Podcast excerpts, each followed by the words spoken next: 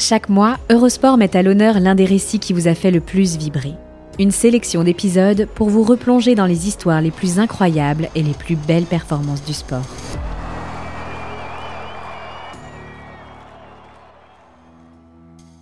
Wilma Rudolph est la première américaine triple médaillée d'or sur une édition des Jeux. En 1960, elle fut la grande star des JO de Rome. Elle n'aurait jamais dû. Victime d'une poliomélite à 4 ans, elle était condamnée par la médecine à ne plus jamais retrouver l'usage de sa jambe gauche.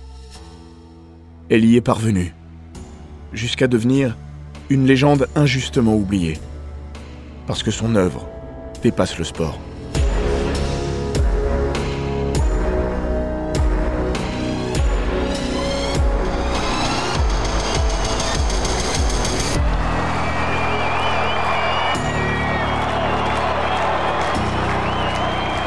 Bienvenue dans les grands récits d'Eurosport.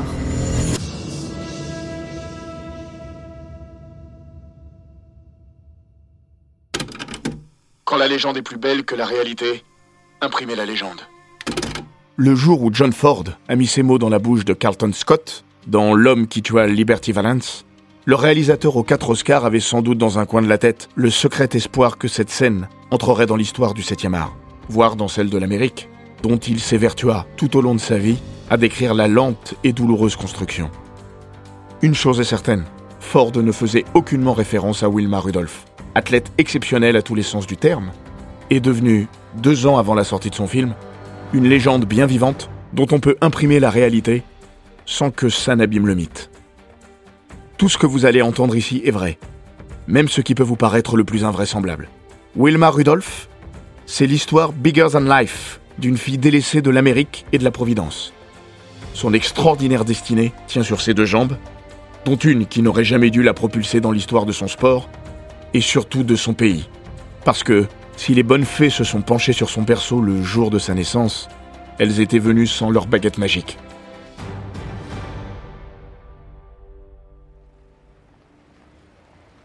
États-Unis, 1940. L'esclavage a officiellement été aboli depuis près de 75 ans. Mais il y a les écrits et les faits. Si l'encre a eu le temps de sécher, le sang et les larmes n'ont pas fini de couler au sud du pays. Ce sud profond, où la violence envers les Noirs refait surface avec une régularité métronomique. Le 23 juin, la petite Wilma voit le jour dans le ghetto de Bethlehem, à Clarksville, au nord du Tennessee. On ne peut être plus éloigné de l'idéal américain. Quand le pays fourbit ses armes et se battra bientôt pour libérer le monde de la barbarie nazie, la bannière étoilée ne montre que peu d'égards à l'endroit d'une partie des siens, dont Wilma Rudolph finira par être l'un des phares. L'Amérique est le pays de tous les possibles, à condition d'être blanc et bien portant. Wilma Rudolph est noire, née prématurée. Quand elle pousse son premier cri, la fillette ne pèse que 2 kilos et des poussières. Vingtième rejeton d'une famille de 22 enfants, elle est la fille d'un porteur de bagages de la gare locale et d'une domestique. À 4 ans, sa vie bascule, jusqu'à la porter au-dessus d'un précipice dont on ne ressort que rarement et jamais indemne. Après avoir été, entre autres, victime d'une double pneumonie et d'une scarlatine, elle contracte une poliomélite qui lui fait perdre l'usage de sa jambe gauche. Elle portera désormais une attelle métallique. Et les médecins sont catégoriques. Elle ne marchera plus. Elle n'a plus de force dans sa jambe et son pied. Nous sommes en 1944. Si Franklin Delano Roosevelt a prouvé qu'il était possible de devenir président des États-Unis avec un handicap, il est inconcevable de s'imaginer un avenir d'athlète. Dans 16 ans, Rudolph deviendra pourtant la femme la plus rapide du monde. L'histoire de Wilma Rudolph, c'est avant tout une immense leçon de résilience et d'amour. Un amour familial qui a poussé une fratrie à aider une petite fille que rien ne prédestinait à embrasser un destin d'exception. Condamnée par la médecine, elle a été sauvée par les siens et son exceptionnelle volonté. Mes médecins me disaient que je ne marcherais plus jamais. Ma mère me disait que j'y arriverais. J'ai cru ma mère. Toutes les semaines, cette dernière parcourt les 80 km séparant le domicile des Rudolph du premier hôpital acceptant les Noirs, à Nashville. À la maison, ce sont ses aînés qui l'amassent quotidiennement. J'ai passé le plus clair de mon temps à chercher comment retirer mes attelles. Quand vous êtes issu d'une grande et formidable famille, il y a toujours un moyen de parvenir à vos fins. Petit à petit, sa condition s'améliore. À 9 ans, elle se débarrasse de ses attelles. Deux ans plus tard, elle quitte les chaussures orthopédiques qui avaient pris le relais de ses encombrantes armatures. Wilma est âgée de 11 ans. Elle marche. Elle court même, vite. Et elle saute. Haut. Wilma est déjà grande pour son âge. Et dans sa quête de normalité, elle s'est prise de passion pour le basketball, qu'elle pratique dès qu'elle peut, avec l'une de ses sœurs. À la Burt High School, elle finit par intégrer l'équipe de l'école, bat le record de points sur un match et va même jusqu'à être sélectionnée dans l'équipe de l'État du Tennessee. Mais les cours de basket sont vite étriqués pour celle qui est surnommée Skitter. Parce qu'elle est insaisissable et va vraiment trop vite pour se cantonner à bondir un ballon de basket à la main. Ed Temple est l'entraîneur de l'Université du Tennessee. Faiseur de championne, puisqu'il enverra tout au long de sa carrière 40 athlètes au JO pour 13 titres, il a rapidement été bluffé par la vitesse et les qualités naturelles de Wilma Rudolph. Elle sera bientôt l'une de ses Tiger Bell. Mais en attendant d'avoir l'âge de rentrer à l'université, Temple s'occupe déjà d'elle. Il va polir le diamant brut, jusqu'à en faire un bijou qui n'attendra pas longtemps avant de s'illustrer sur la plus grande scène possible. À 16 ans, avec un relais issu de l'Université du Tennessee, elle décroche le bronze sur le 4 x 100 mètres au jeu de Melbourne. Le meilleur reste à venir. Sous la coupe de Temple, Wilma Rudolph grandit, dans tous les sens du terme, techniquement et physiquement.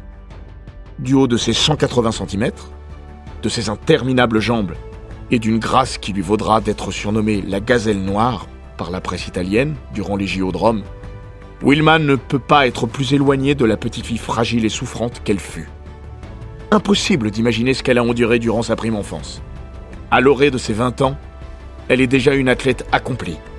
Moins d'une décennie après s'être débarrassée des entraves qui la destinaient à une vie de souffrance, elle est la plus belle promesse de l'histoire de l'athlétisme américain, avant d'en devenir son plus bel accomplissement. 25 août 1960. Le monde a les yeux rivés sur Rome. Et quand on dit le monde, on n'exagère pas.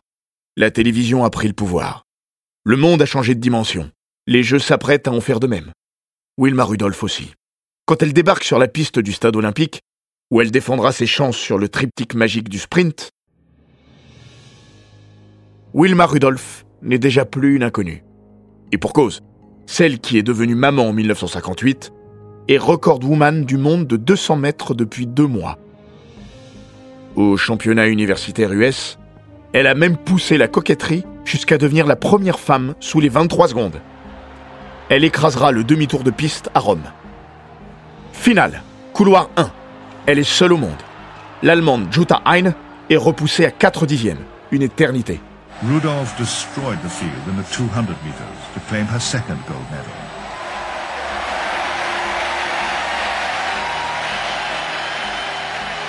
Trois jours avant cette démonstration de force, Wilma Rudolph avait écrasé la concurrence sur la ligne droite. Record du monde égalé en demi, pulvérisé en finale. L'américaine sera privée de son temps de référence en raison du vent qui soufflait un peu trop dans son dos. Partie remise, elle le battra un an plus tard. Et puis, l'essentiel est ailleurs. La revanche de Wilma Rudolph sur le destin est éclatante. Cerise sur le gâteau, elle remporte le 4 x 100 mètres avec ses partenaires de l'Université du Tennessee, sous bannière étoilée. Les Tiger Bell mettent le monde au tapis. Malgré un dernier passage de témoins catastrophique, Skitter remonte les 2 mètres de débours qui la séparent de Jutta Hein. Elle coupe la ligne d'arrivée en tête. Pas de record du monde cette fois. Les filles l'avaient déjà battue en demi. Rudolph est au sommet de son sport et déjà une légende vivante. Aucune américaine n'avait décroché trois titres olympiques lors d'une même édition des JO avant elle.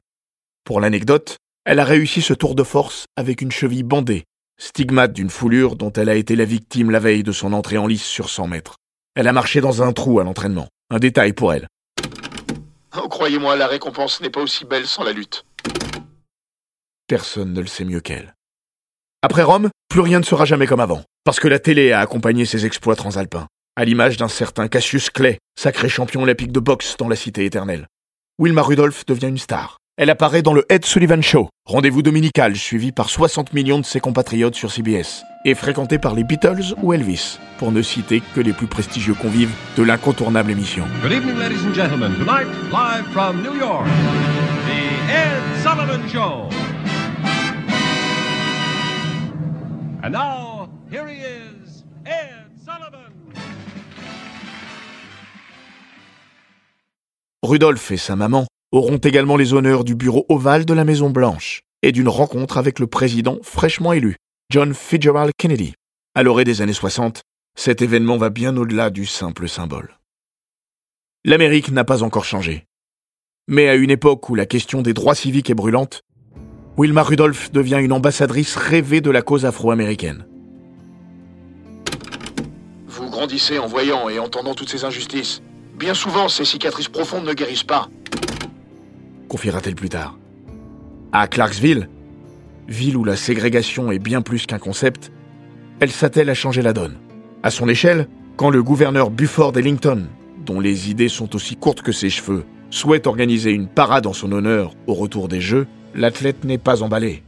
Sauf si la population noire y est conviée. Ce sera le cas. Un petit pas pour l'homme, un grand pas pour l'Amérique. La suite de sa vie sera consacrée aux autres parce que Wilma Rudolph range ses pointes en 1962. L'athlétisme ne la fait pas vivre, et surtout, elle n'a pas envie de se voir décliner. Pourquoi aller à Tokyo si c'est pour faire moins bien qu'à Rome? Si je ne gagne que deux médailles, il me manquera quelque chose. J'ai déjà fait comme Jesse Owens. Je reste avec ça. La triple championne olympique et triple recordwoman du monde termine ses études et se lance dans l'éducation des jeunes sportifs, entre autres. Elle touchera un peu à tout et lancera aussi une fondation portant son nom, destinée à aider la jeunesse de son pays, notamment les minorités. Cette Wilma Rudolph Foundation, c'est ce dont elle était la plus fière au crépuscule de sa vie. Elle est partie en 1994, victime d'une tumeur au cerveau. Si l'Amérique l'a oubliée au fil des années, et qu'elle ne parle guère à la jeunesse du XXIe siècle, sa trace, elle, est unique.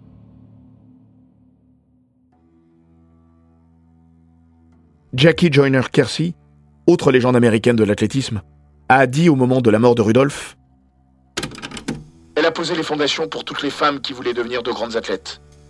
Mais en ce qui me concerne, je ne peux pas être comparé à Wilma. Elle n'a pas profité des facilités et de l'aide dont moi j'ai bénéficié.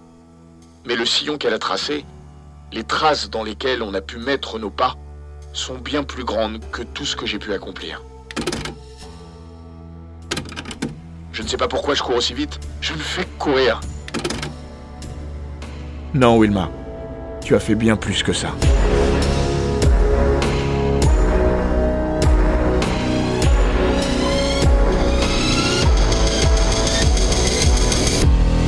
Cet épisode des grands récits d'Eurosport a été écrit par Maxime Dupuis. Il est raconté par Florian Bayou, monté par Jean-Gabriel Rassa et produit par Bababam. N'hésitez pas à vous abonner, commenter, partager et noter ce podcast sur Apple Podcast, Google Podcast, Castbox, Spotify, Deezer et toutes les plateformes audio.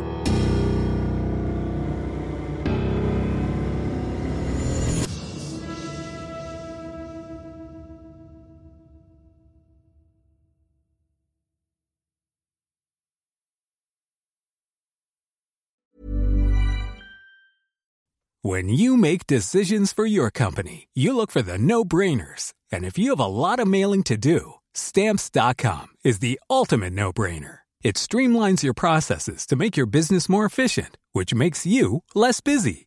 Mail checks, invoices, legal documents, and everything you need to keep your business running with stamps.com. Seamlessly connect with every major marketplace and shopping cart. Schedule package pickups and see your cheapest and fastest shipping options from different carriers with rates up to 89% off USPS and UPS rates. And with the stamps.com mobile app, you can take care of mailing and shipping wherever you are. Make the same no-brainer decision as over 1 million other businesses with stamps.com. Sign up with code program for a 4-week trial plus free postage and a free digital scale. No long-term commitments or contracts. That's stamps.com. Code program.